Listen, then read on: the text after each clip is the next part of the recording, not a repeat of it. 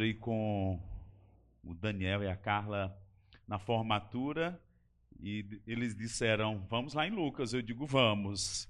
Nunca pensei que fosse tão, tão, tão rápido, não é verdade, gente? Caiu Deus está entre duas formaturas em Dayatuba e Cuiabá, e eu disse: Eu vou ficar uma semana, não vou voltar para Campina Grande, não.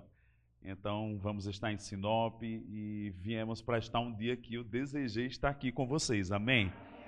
E que bom podermos ter um tempo para a gente degustar algo que acontece na sala de aula do Rema. Eu fui alcançado por essa palavra 93, 94, a vida do pastor Bud, Mama Jen. Né? Pena que eu não fui da primeira turma porque eu deslizei e não me matriculei em tempo hábil. E não tinha essa graça de ter a primeira matéria aberta e perdi. Mas no ano seguinte eu estava lá e como foi impactante para a minha vida. E uma das matérias que eu digo que é uma fatia do bolo maravilhosa dessas 24 matérias do Rema, que me chamou a atenção de tal maneira que desde 99 eu venho ensinando, estudo e ainda não, não parou a fome de aprender sobre a, a, o que a Bíblia diz sobre aliança de sangue. Fala comigo, aliança de sangue. Eu não sei quanto a você, mas eu, nos primeiros dias da minha vida cristã, eu fiquei muito curioso o porquê nós celebramos a ceia. O que é que está por trás desse cerimonial? Né? Eu não queria a superfície, eu queria ir para a essência, o entendimento, o que a Bíblia diz. Eu queria descobrir o porquê nós precisamos, o porquê nós é, colocamos a nossa fé nessa ordenança da qual Jesus falou. Deus, quando se manifestou naquele monte da transfiguração, disse a ele ouvir. Então, praticar a ceia, entender o que está por trás da ceia, que é uma vida de aliança. Uma vida de aliança é muito mais do que a gente só dizer que Deus é fiel, é também eu vou corresponder sendo fiel a Ele e entender que é como um casamento de marido e mulher é necessário a fidelidade de ambos os lados. E crescer e entender o espírito da aliança envolve tocarmos isso. Mas eu não posso ficar só com a, a, o que borbulha no meu coração, nós estamos aqui para aprender a palavra de Deus. Amém? Então, eu vou passear aqui por alguns versículos junto com você e eu quero que você também manuseie sua Bíblia. Por quê? Porque é a exposição da palavra de Deus que traz luz e que traz entendimento. Então eu quero que você inicialmente já abra a sua Bíblia comigo no livro de Hebreus capítulo 12. Abra aí comigo Hebreus capítulo 12. Aliás, capítulo 13, perdão. Hebreus capítulo 13.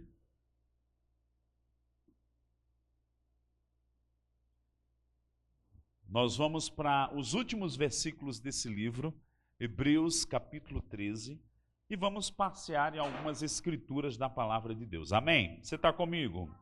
Aleluia. Hebreus capítulo 13, verso 20, diz assim: Ora, o Deus da paz, diga comigo, Deus é um Deus de paz. O Deus da paz que tornou a trazer dentre os mortos a Jesus, nosso Senhor, o grande pastor das ovelhas, pelo sangue da eterna aliança, vos aperfeiçoe em todo bem, para cumprirdes a sua vontade, operando em vós o que é agradável diante dele, por Jesus Cristo, a quem seja a glória para todos sempre. Amém. Então, o escritor de Hebreus, encerrando essa carta, que é uma carta muito preciosa, é uma carta que explica muitas coisas da velha aliança em contraste com a nova aliança, a velha aliança com o sangue de animais, a nova aliança com o sangue de Jesus, a velha aliança com leis e ordenanças, a nova aliança com a obra consumada de Cristo e agora experimentamos a dispensação ou o trono da graça do próprio Deus. A velha aliança com um sacerdócio que era de Arão, a nova aliança com o sacerdócio de Cristo, que a Bíblia diz que ele é sumo sacerdote para sempre. Então, o livro de Hebreus vai falando dos contrastes, de como era a velha, que já era boa, mas ele diz que a nova aliança é melhor. Diga comigo, a nova aliança é melhor. E nós vamos ver o verso 20 e 21 por partes. O verso 21 diz que nós vamos ser aperfeiçoados para cumprir a vontade de Deus. Porque nós precisamos aprender e entender a obra consumada de Cristo, mas não só a obra consumada dele, mas também o seu ministério agora lá no trono de Deus. Porque ele teve três anos e meio de ministério terreno, porém, quando ele ressuscitou dentre os mortos, ele tem estado no ministério de dois mil anos à direita do Pai, como intercessor, como cabeça da igreja, como aquele que dá dons aos homens para a edificação do corpo de Cristo, como aquele que recebe os dízimos, como aquele que intercede por nós, como aquele que é sumo sacerdote, como aquele que é mediador da nova aliança. Então, são muitos os ministérios de Jesus que não estão naquele contexto dos três anos e meio, mas são agora dois mil anos de um ministério celestial. E se você perguntasse, eh, professor, qual livro para eu começar, como quem vai entrar numa piscina, a entrar no entendimento das alianças? Já deu para ver que seria o livro de Hebreus, não é verdade? Mas sabe, irmãos, toda a Bíblia é um, um livro que fala das alianças. A Bíblia não só é um livro de histórias, eu costumo dizer que a Bíblia é um documento por quê? É um documento dos contratos. Aqui na terra, quando os homens fazem um acerto, eles fazem um contrato que é registrado num cartório perante uma autoridade e ele tem força de lei. É tanto quando alguém não cumpre o contrato, vai a juízo. Deixa eu te dizer, a Bíblia é um livro dos contratos de Deus com o homem. Ou seja, um contrato, quando é feito, aquele que faz o contrato se obriga a cumprir. Então Deus diz: Eu velo sobre a minha palavra para cumprir. Deus está dizendo: Eu velo sobre o que no contrato eu declarei que eu vou cumprir. Diga comigo, e Ele é fiel. Agora, quando vamos ver também, existe uma parte de responsabilidade que cabe a mim, cabe a você, cabe a nós, como corpo de Cristo, entender primeiro, para depois nós nos posicionarmos com a prática da palavra. Então, o entendimento vai abrir né, o caminho para nós praticarmos a palavra e experimentarmos os benefícios. Então, a Bíblia diz no verso 21: vamos ser aperfeiçoados. Diga comigo, eu vou ser aperfeiçoado. Ou seja, eu vou crescer nesse relacionamento com Deus de maneira que eu vou cumprir sua vontade. Eu declaro, irmãos, que desobediência vai desaparecer da nossa vida. Eu declaro que a gente vai se levantar numa vida de obediência. Por quê? Porque eu vou entender, porque eu vou amar, porque eu vou me dedicar a essa vida de aliança. Agora, voltando para o verso 20, você viu que eu toquei primeiro 21, diz assim: O Deus da paz quando a gente pensa sobre a obra da cruz, e eu queria que você fosse lá em Mateus 27, quando pensamos na obra da cruz, você vai concordar comigo que Jesus cumpriu Mateus 27, verso 50. Já deixa aí marcadinho. Mateus 27, verso 50. Você vai concordar comigo que a obra da cruz, ou Jesus naquela cruz, a crucificação, mesmo que tenham sido homens que o pregaram na cruz, nós vamos um pouquinho no início da vida de Jesus Cristo, do seu ministério. Jesus, ele, por instrução divina, foi ser batizado por João Batista. Ele nem precisava, porque ele não tinha pecado, você lembra que João Batista convidava pessoas que eram pecadoras? Né? Arrependei-vos. Jesus tinha do que se arrepender? Não, ele nunca pecou. Nem antes do seu ministério, nem depois. A Bíblia diz que ele é um cordeiro perfeito. Agora, quando ele veio, João Batista o contemplou, pelo Espírito de Deus, João Batista disse: Eis aí o Cordeiro de Deus que tira o pecado do mundo. Então, quem entregou Jesus para morrer naquela cruz não foram os homens, embora os homens o crucificaram, mas foi o Pai. Diga comigo, foi o Pai. Olha que curioso, no mesmo dia em que Jesus estava sendo crucificado, cerca de 400 mil animais eram mortos dentro do templo de Jerusalém, porque as famílias iam, né, as pessoas iam e levavam o animal que era sacrificado, sangue, né, descia lá. Imagina a vala de sangue que descia, mas era sangue de animais. Enquanto isso acontecia dentro do templo, fora dos muros de Jerusalém, como está em Hebreus 13, se você for ler o livro hoje ou amanhã ou essa semana, você vai ver que Jesus morreu fora das portas de Jerusalém. Enquanto milhares de animais eram sacrificados e só cobriu os pecados por um ano, fora dos muros, Deus estava levando o seu cordeiro para um monte chamado Calvário um monte que em Ezequiel 39, profeticamente Ezequiel disse, da parte de Deus, Deus falando disse: Eu vou oferecer um sacrifício por vós. Era Deus quem estava oferecendo Jesus.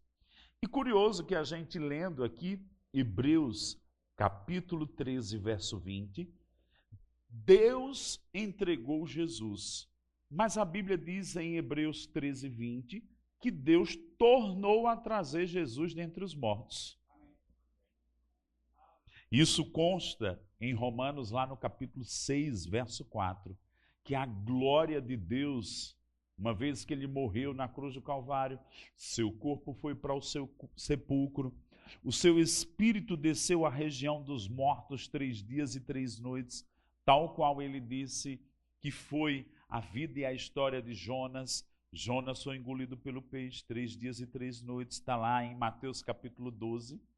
Quando chega o momento de Jesus ser justificado em espírito, a glória do Pai vai lá nas profundezas e vivifica.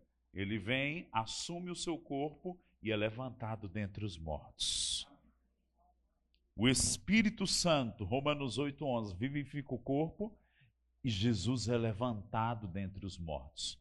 Hebreus 13, 20, o Deus da paz, que tornou a trazer Jesus dentre os mortos. Diga comigo, ele morreu. Diga, e ele ressuscitou. É porque ele morreu e ressuscitou que a Bíblia diz, o próximo parte do texto, o grande pastor das ovelhas. Você tem experimentado o pastoreio dele sobre a sua vida? O cuidado dele sobre as nossas vidas? Mas é específico em 1 Pedro 2, 25, diz que ele é o pastor das nossas almas. Ele resolveu o espírito, se fez pecado por nós para que fôssemos justiça. Ele resolveu doenças e enfermidades, levou sobre né, os seus seu corpo os açoites, pelas suas feridas fomos sarados, mas a Bíblia diz que ele agora é pastor das nossas almas. Ele cuida de nós. Diga comigo, ele é o meu pastor. E aí, diz depois, pelo sangue da eterna aliança. Então a Bíblia fala de muitas alianças. E a gente vai ver daqui a pouquinho lá no livro de Efésios, capítulo 2.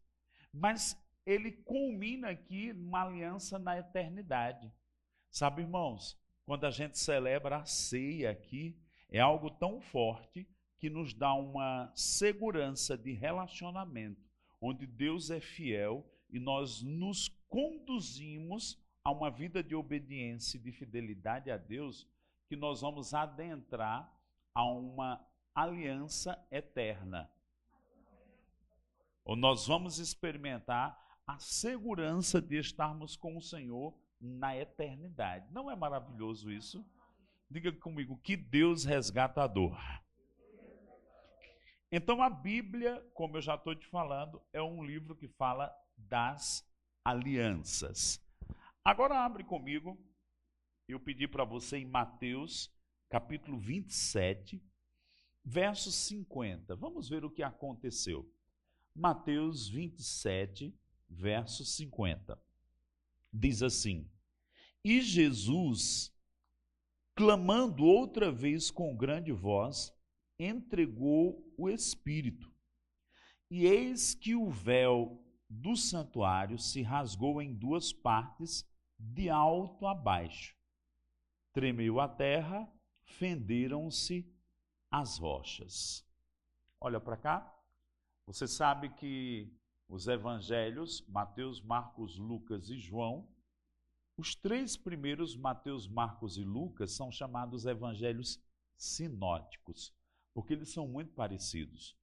João, ele viu de uma ótica diferente a vida de Jesus, de maneira, irmãos, que João, capítulo 13, 14, 15, 16 e 17, cinco capítulos, se referem à última noite de Jesus que antecedia a sua crucificação. E você sabe o que ele fez naquela última noite.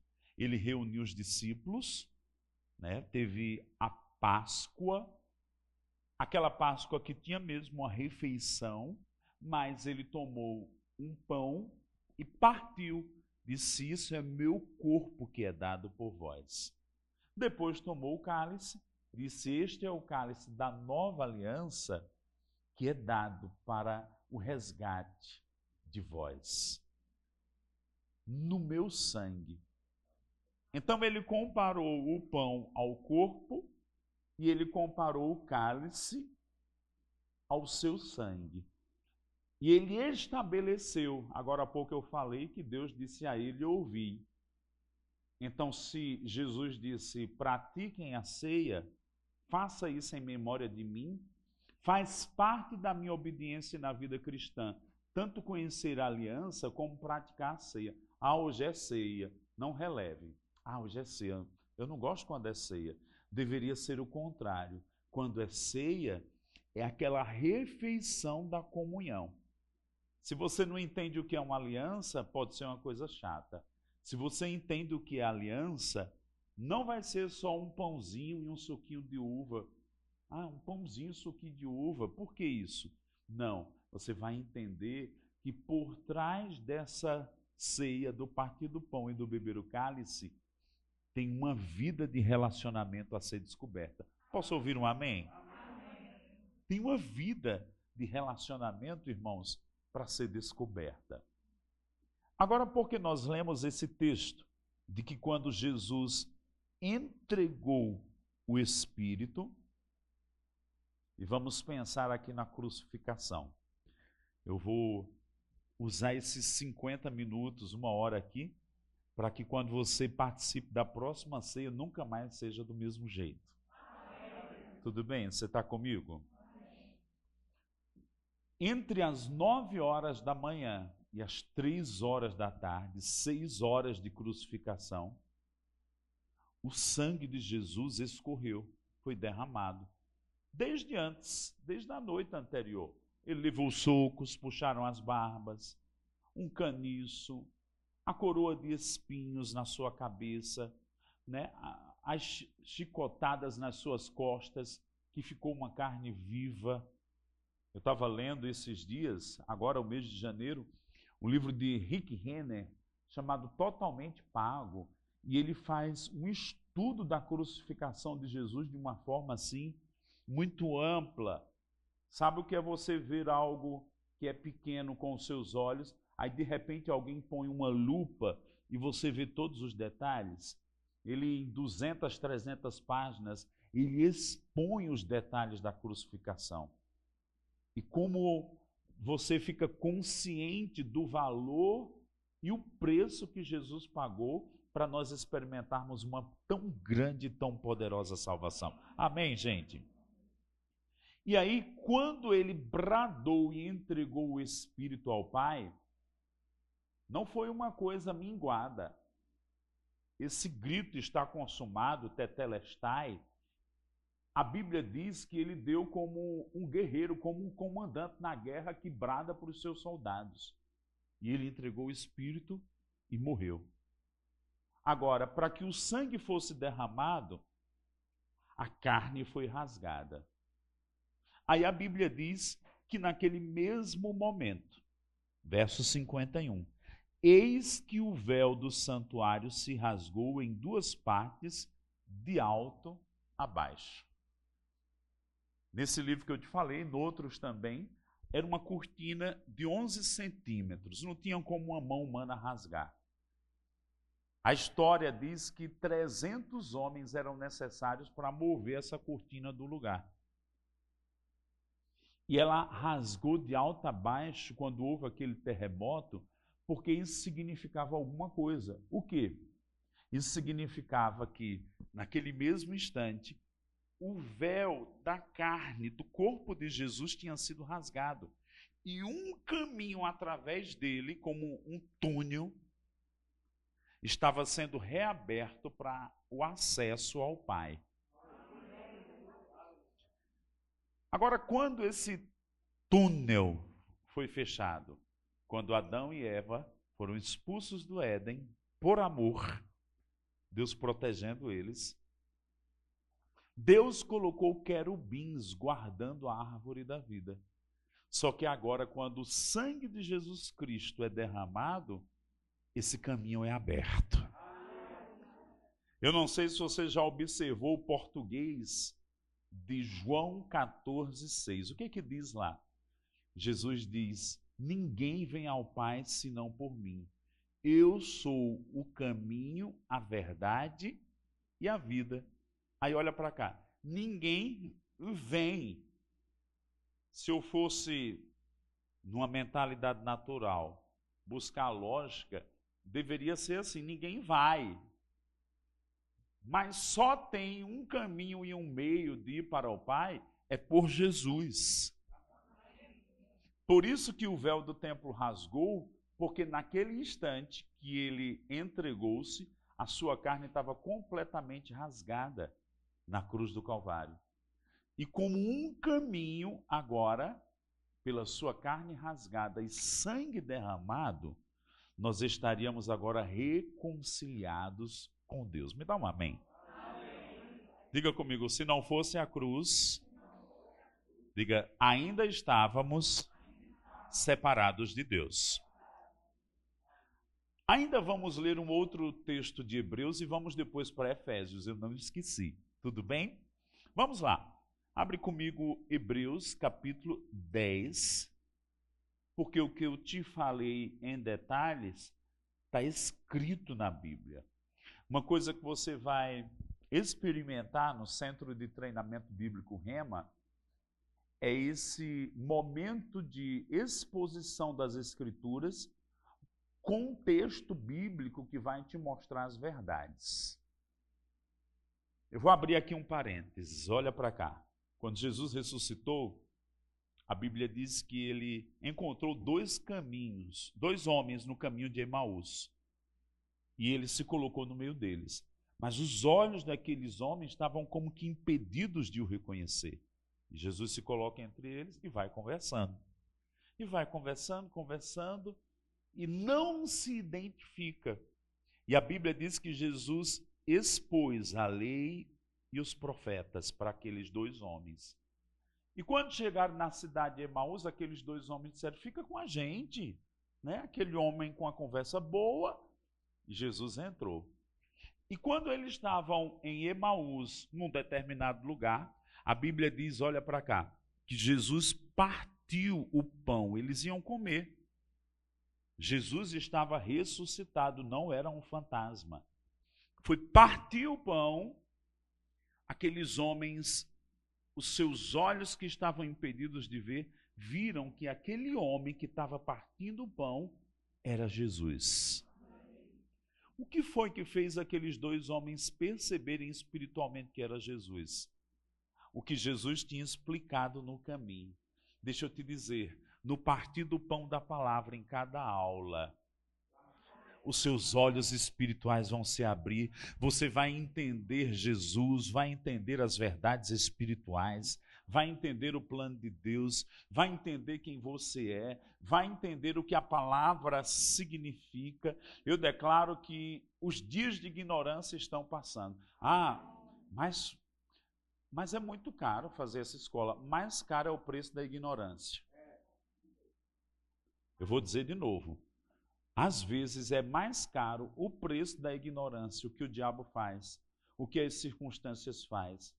A falta de conhecimento nos rouba muito mais do que comprar o conhecimento. Você pode dizer isso comigo?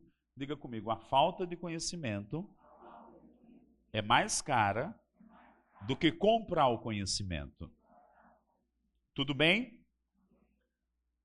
Eu vou voltar aqui. Vamos lá ainda em Hebreus 10. Mas olha para mim.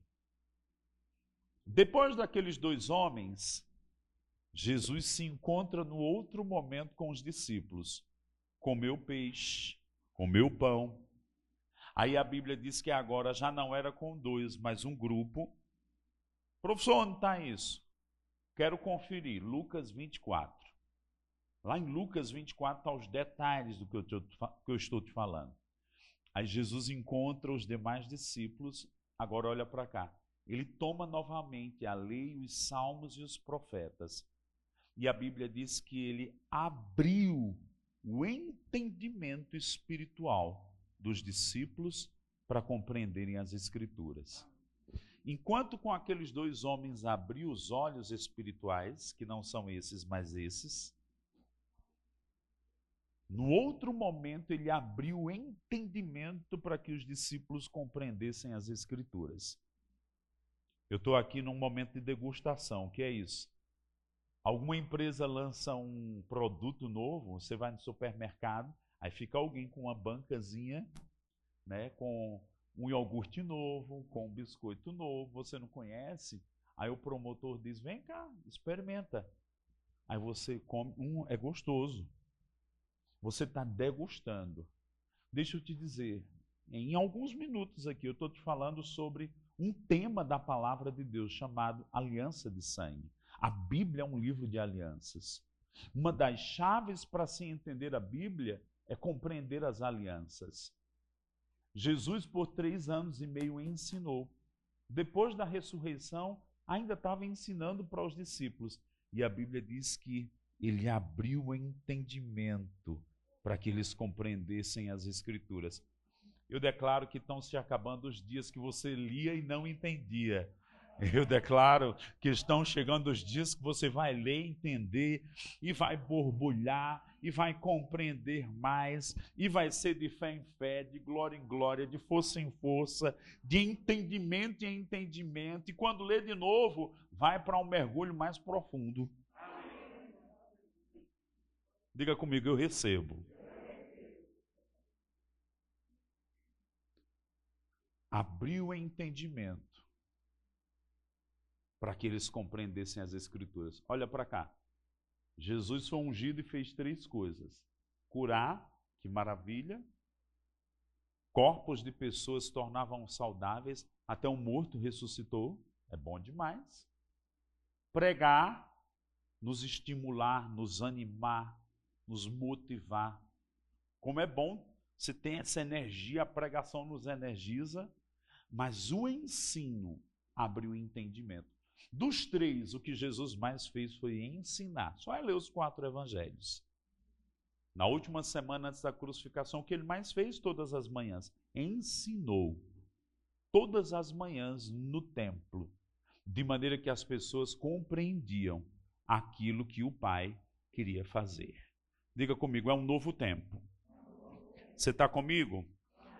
Eu pedi para você abrir em Hebreus capítulo 10 verso 19.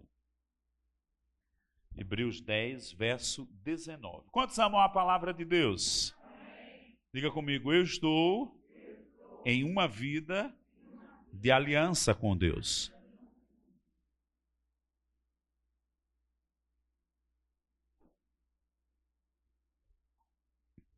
Hebreus capítulo 10, Verso 19.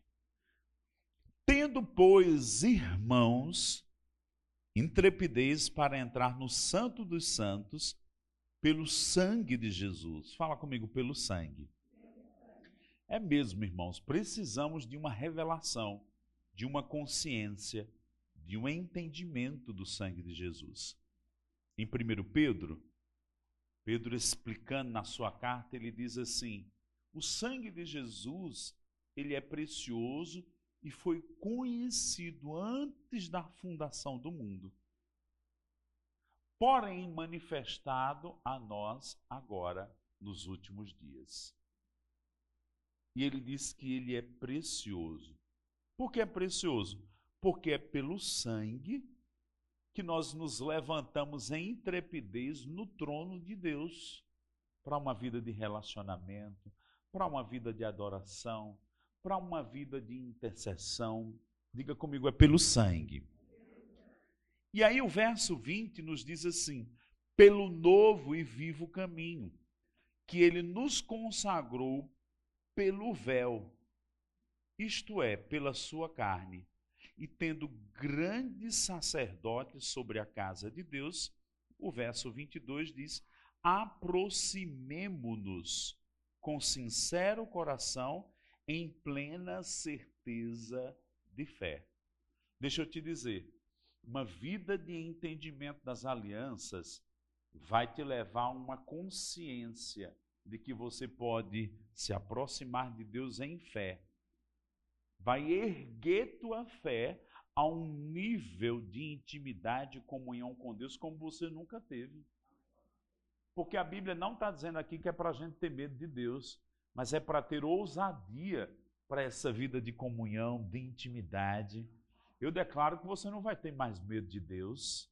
Eu declaro que você não vai ter mais vergonha de Deus. Por quê? Você se achega a Deus pelo sangue de Jesus. Posso ouvir um amém? amém. Fala comigo, é pelo sangue.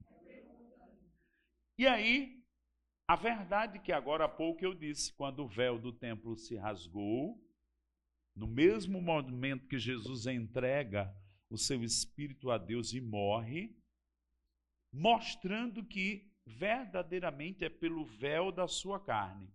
Muito mais do que aquele véu do templo, o véu da carne, o qual Jesus disse em João 14,6: Eu sou o caminho, caminho, acesso, a verdade e a vida.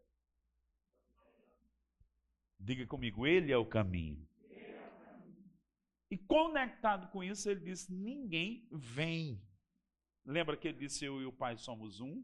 Ninguém vem ao Pai senão por mim. Significa, irmãos, que nós temos agora comunhão, unidade, acesso, intimidade. Olha para cá. Ouvir a voz de Deus, entender a vontade de Deus. Lemos em Hebreus 13, 20 e 21. Vamos ser aperfeiçoados. Eu não quero minha vida em 2022 como está em 2021. Eu não quero ser crente 30 anos e os 30 anos ser o mesmo crente. Eu quero cada ano um nível maior, melhor, com mais intimidade, com mais consciência da palavra, com mais frutificação, mais aperfeiçoado, mais parecido com o meu Pai. Olha para alguém perto de você e diga assim: sua vida nunca mais vai ser a mesma. Diga assim: a palavra tem o poder de nos transformar. Você está animado, irmão? Precisamos de compreensão disso. Deixa eu te dizer, né? Eu queria começar aqui hoje, como a Bíblia diz lá no livro de Atos, que viraram a noite e uma irmã dormiu, caiu da cadeira, né? Lembra lá a história do livro de Atos? Eu queria ver o sol nascer hoje.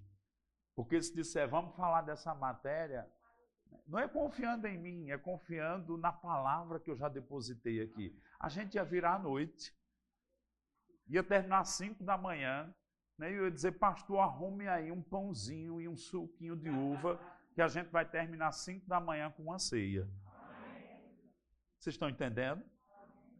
Olha que interessante, irmãos. É por Jesus. Por exemplo, imagina que eu pego o pão da ceia, pego o cálice, símbolos aqui. Mas por que eu pego? Porque o corpo dele que foi partido na cruz ficou três dias no sepulcro. Romanos 8,11 foi vivificado. Atos 1,11. Ele andou 40 dias. Uma nuvem o envolveu e o transportou para o trono de Deus. Por que eu pego o pão aqui?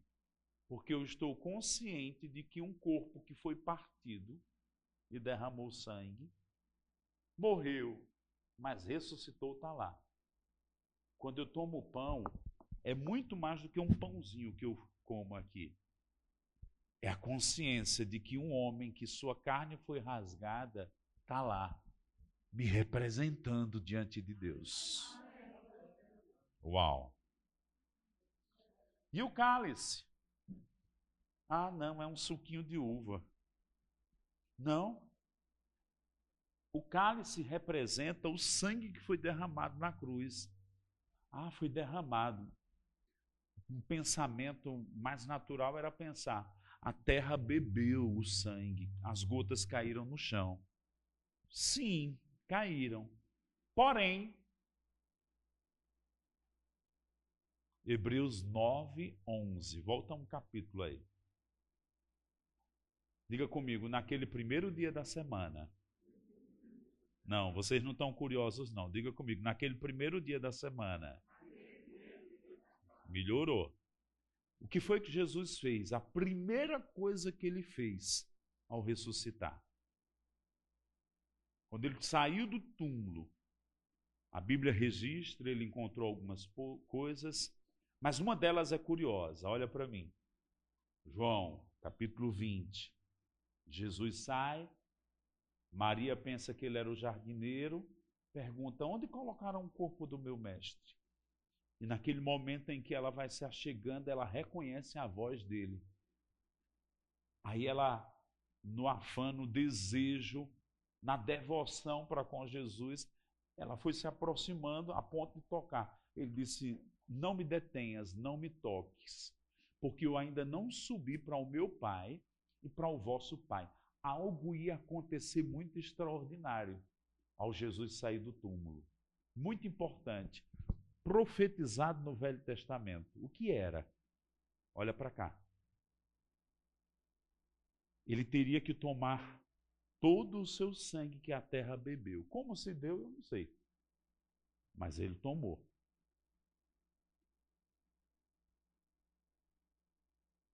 A medicina calcula aí um homem de 1,70m e 80, 6 a 8 litros de sangue. Não sei como deu, mas ele tomou. Porque ele agora precisava levar o sangue para o trono do Pai. Olha que curioso. João 1, o Verbo se fez carne e habitou entre nós. E vimos a sua glória como glória do unigênito do Pai. Quando ele veio, ele era só a palavra, ele não tinha corpo. O Espírito Santo gerou um corpo no ventre de Maria. Um corpo que correu sangue nas suas veias. Ele viveu 33 anos aqui. Ele morre. O sangue é derramado. Ele se levanta. No livro de Hebreus, no capítulo 7, diz que ele agora vive pelo poder da vida indissolúvel, a vida eterna. Não é porque corre sangue nas suas veias, como eu e você. Por isso que ele é imortal. E porque ele é imortal, a ele foi dada a autoridade de quem clamar o nome dele, ele dá a vida eterna. Por isso temos esperança de sermos imortais e alcançarmos a perfeição como perfeito ele é agora. Uau! Uh!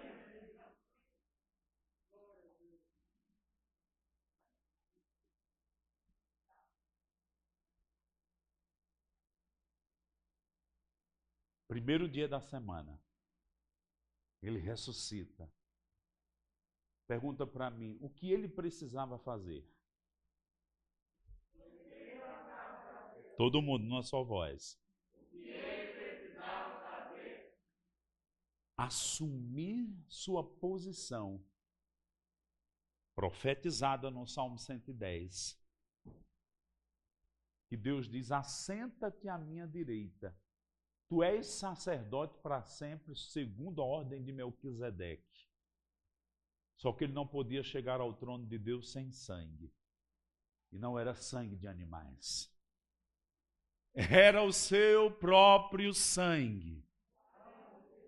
E eu fico imaginando Deus no trono.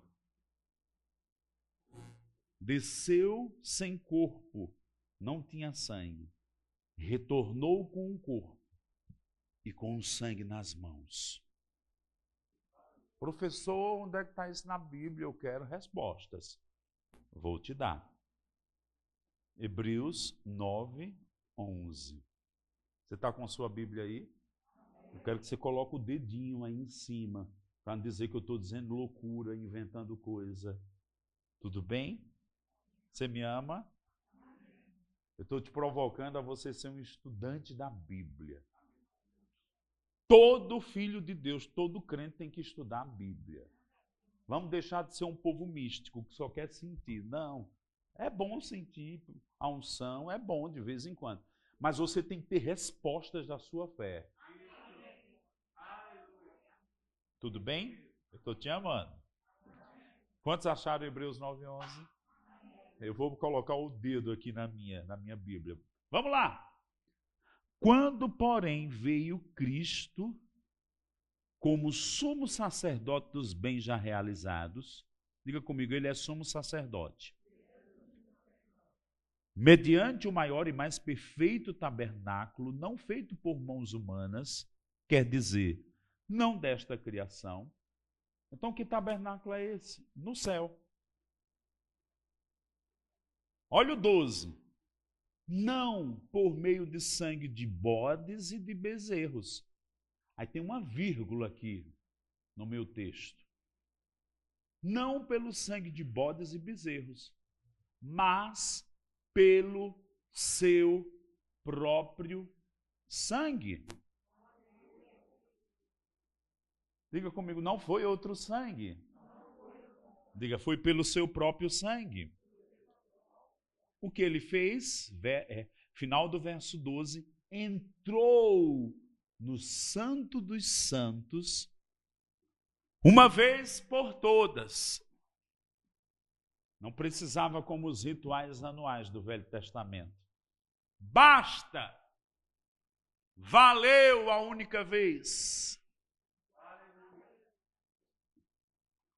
Uma vez por todas vírgula de novo, tendo obtido eterna redenção.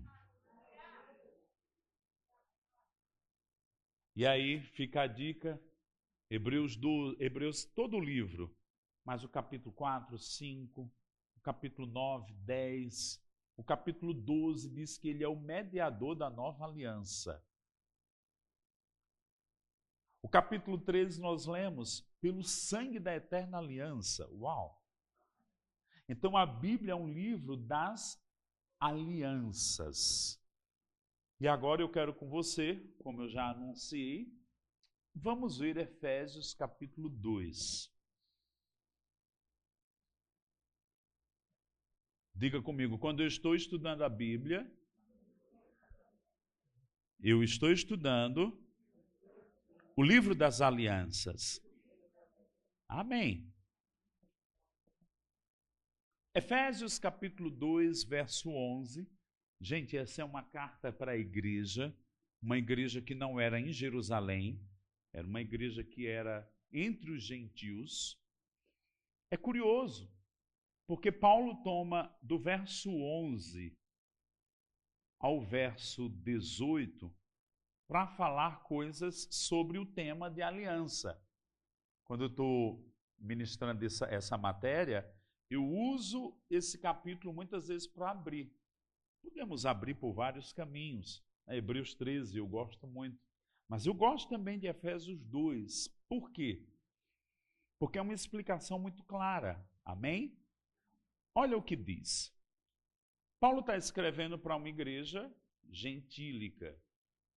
Nasceram de novo, se tornaram igreja, mas era dentre os gentios, não era dentre os judeus. Verso 11: Portanto, lembrai-vos que outrora vós, gentios na carne, chamados em circuncisão por aqueles que se intitulam circuncisos na carne, por mãos humanas, naquele tempo.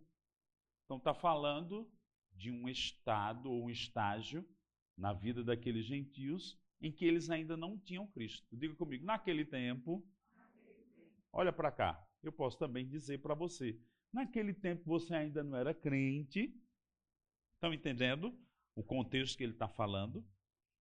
Só que o verso 11, Paulo introduz uma linguagem que a gente até sabe: circuncisão, incircuncisão. Circuncisão é aquilo que Deus ordenou a Abraão, que é semelhante à cirurgia, à operação de fimose, que é a remoção do prepúcio, que os judeus, por causa da aliança de Abraão com Deus, tinham que fazer e ainda fazem hoje. E incircunciso era quem não tinha essa marca da aliança. Muito mais do que a marca que, que uma criança pode ter, é o que está por trás dela, uma vida de aliança com Deus. Não é verdade? E o que a gente pode lembrar aqui, né? Até as crianças aprendem, a sala das crianças lá, até as crianças aprendem que chegou um momento na vida de Davi que Davi viu o gigante Golias e disse: Quem és tu incircunciso para afrontar o exército do Deus vivo? Então, essa ousadia de Davi para afrontar Golias era muito mais do que uma ousadia porque ele era valente. Era uma ousadia fruto de uma consciência do por lado, pelo lado de dentro no coração de Davi de que ele era aliançado com Deus. Você está entendendo? A ousadia dele era porque ele tinha aliança com Deus. Aí ele disse para o gigante: Quem és tu incircunciso para afrontar o exército do Deus vivo? Tu vens para mim com paus e lanças, mas eu vou contra ti em nome do Senhor dos Exércitos. Uau! Diga comigo que consciência de aliança. Paulo está usando a linguagem da aliança. O que ele diz no verso 12? Vamos lá? Naquele tempo, estáveis sem Cristo, separados da comunidade de Israel e estranhos às alianças da promessa, não tendo Deus, não tendo esperança e sem Deus no mundo.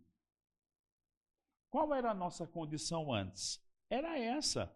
Nós não tínhamos Cristo, nós não entendíamos a chamada de Israel e éramos estranhos às alianças. O que é ser estranho a alguma coisa? É ser ignorante, é não ter nenhuma noção das alianças. Agora, olha que interessante. A palavra alianças aí está no plural. Fala comigo, plural. A gente nasce de novo, e que coisa linda é o ministério dos Gideões, né? Você vai num hotel, vai num lugar, eles iam nas escolas antigamente, aí davam o Novo Testamento, não é verdade? Aquele livrinho azul, né? Por que o Novo Testamento? Porque está relacionada à nova aliança. Mas a gente cresce um pouquinho, aí a gente entende que a Bíblia é a velha aliança e a nova. A aliança da lei de Moisés e a nova aliança em Cristo Jesus. Lá em Gálatas, vamos ver no livro de Romanos, vamos ver principalmente no livro de Hebreus, que você vai começar a ler e se lembrar de mim. Eu vou te influenciar a ser um leitor de Hebreus. Amém? Aí a gente cresce um pouquinho e entende que não só é a nova aliança. Sim, a nova aliança é a que nós estamos e mais devemos conhecer mas tem a nova aliança, tem a velha. Porém, Paulo diz aqui estranho as alianças da promessa. Sabe por quê?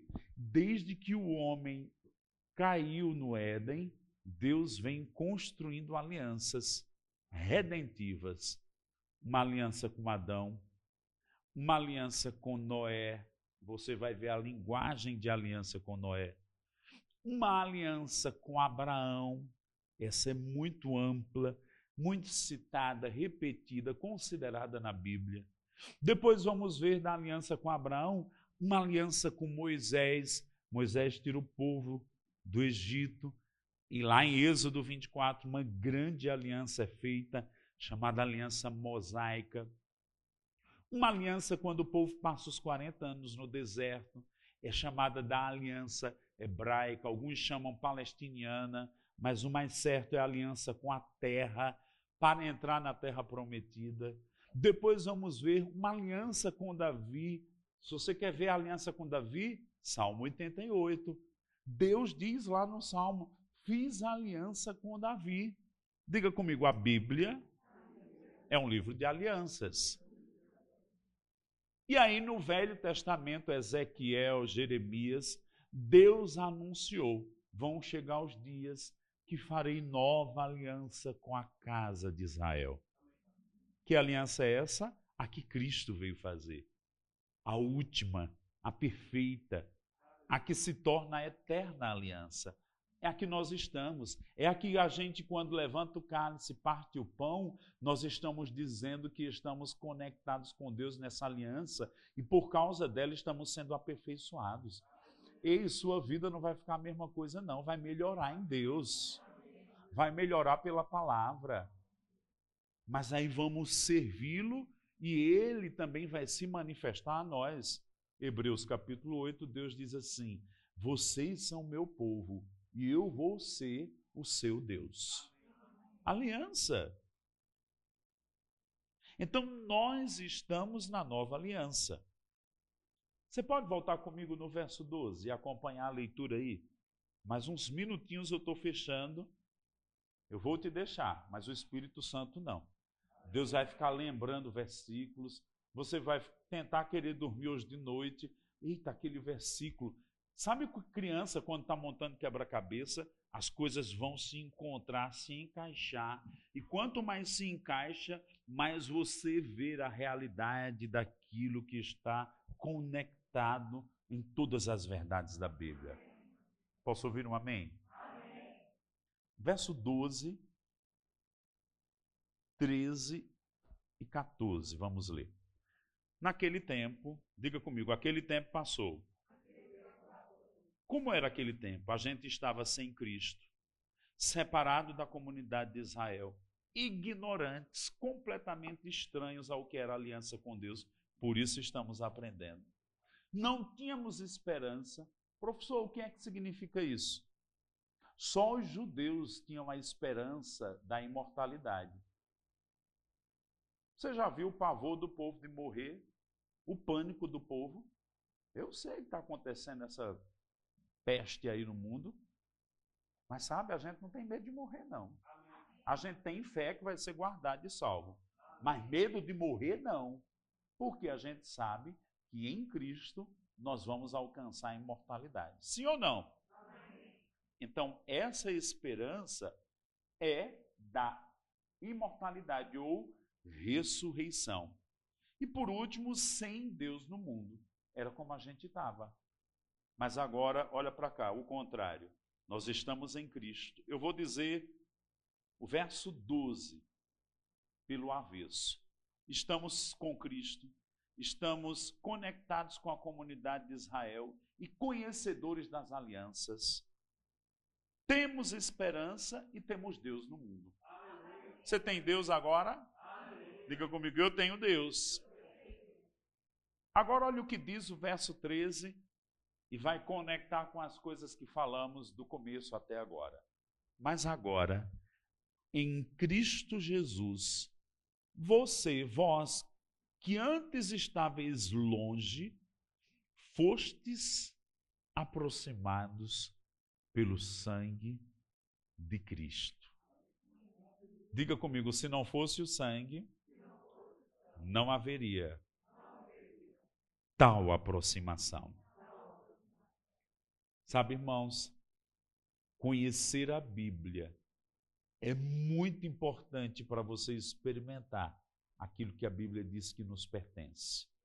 Eu declaro que começou algo na sua vida hoje. Eu sei que já começou em Deus, mas eu digo começou algo para você aprofundar o seu conhecimento nas verdades da palavra de Deus. E isso vai te libertar, vai te colocar em movimento, vai te dar mais autoridade. Olha para cá. Por que você acha que Davi se levantou com tamanha ousadia contra aquele gigante?